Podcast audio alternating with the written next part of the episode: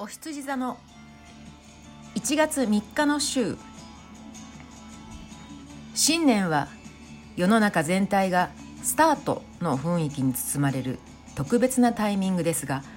今年は特に3日に新月が起こり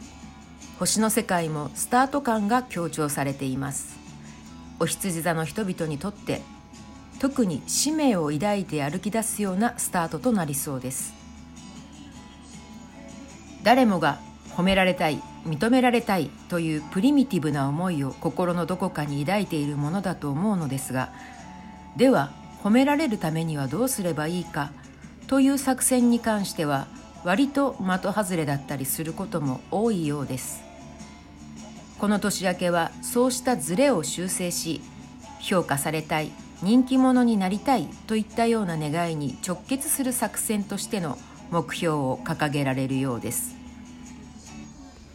望み願いには他人に堂々と言えるような内容のものとそうでないものとがあります。この人に言えないような願いは自分でもその存在を否定したり見て見ぬふりをしたりしがちです。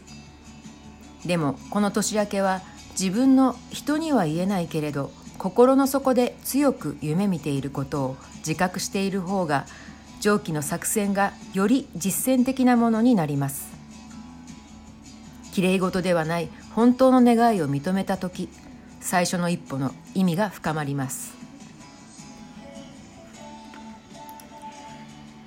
お羊座2022年1月10日の週。この週のお羊座の星回りから数学者の情熱というイメージが浮かびました。数式は純粋に論理的でそこにエモーショナルな要素は入りようがないはずなのですが数学の難問を解こうとする数学者の伝記などを読むと彼らの胸に燃える創造的な情熱の熱さに感動させられます。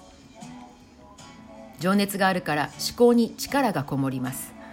思いがあるから考えるのです。思考自体はクールでシャープな揺らぎのない知的活動ですが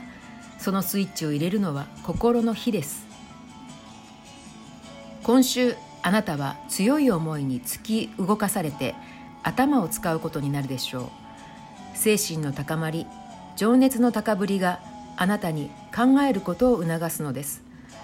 どんなにエモーショナルなアーティストもどんなにパワフルなアスリートも頭を使わないという人はいないのではないかと思います。むしろ一見劇場に身を任せているように見える人ほど実は頭脳派なのかもしれません。今週のあなたにはそうした面が強く強く現れるようです。知性に魂がこもる週です。